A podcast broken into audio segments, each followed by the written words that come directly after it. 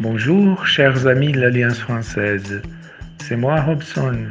Et notre conseil littéraire d'aujourd'hui, c'est la pièce La Leçon d'Eugênio Ionesco. Eugênio Ionesco foi um dos maiores dramaturgos do teatro do absurdo. Filho de um advogado batizado na religião ortodoxa, à qual pertenceu durante toda a vida. Ainda criança, mudou-se com a família para Paris. Com a eclosão da Primeira Guerra Mundial, seu pai voltou para a Romênia, deixando Eugênio e sua irmã aos cuidados da mãe. Em 1922, Ionesco retorna a Bugareste para viver com seu pai. Fez seus estudos e cursou francês na Universidade de Bugareste, colaborando com diversas revistas literárias romenas e publicou uma coletânea de artigos e textos que provocou escândalo no meio literário. Recebeu uma bolsa do governo romeno para estudar literatura francesa em Paris. Durante a Segunda Guerra Mundial, Ionesco passou por dificuldades financeiras, mas conseguiu alguns trabalhos eventuais. Trabalhou como revisor e tradutor. Em 1948, começou a escrever a peça La Cantatrice Chauve, que estreou no ano seguinte. Esta anticomédia, plena de surrealismo verbal, foi uma das principais peças do chamado Teatro do Absurdo.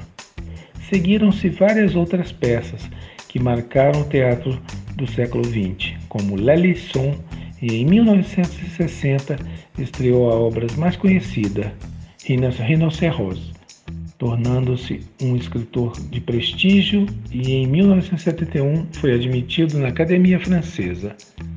Morreu aos 81 anos em sua residência e foi enterrado no cemitério de Montparnasse, em Paris. Vamos agora para o resumo da peça.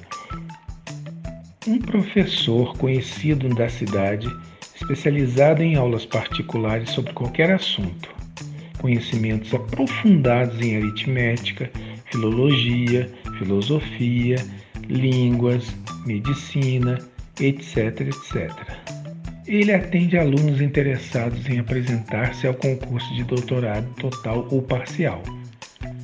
Nesse ambiente, entra a nova aluna, interessada nos conhecimentos do professor. O que acompanhamos após sua chegada são as diferentes relações de poder entre os personagens, destacando-se a criada, uma figura aparentemente onisciente e que está sempre presente. Através de diálogos aparentemente absurdos, o problema universal da falha de comunicação e a procura incessante pela informação são expostos de forma extremamente cômica, mas também dramática e até mesmo trágica, e desemboca numa feroz crítica ao totalitarismo, aqui representado não apenas na busca frenética e infinita pelo conhecimento, mas também nas relações diversas dos três personagens. O teatro de Ionesco é o absurdo exposto a serviço da verdade das afinidades humanas. La Leçon de Eugênio Ionesco busca, através do absurdo, esmiuçar parte da verdade das afinidades humanas e a busca infinita pelo conhecedor e pelo conhecimento.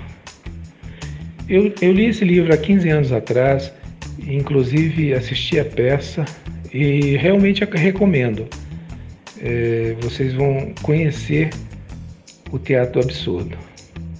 Boa leitura e até a próxima dica literária.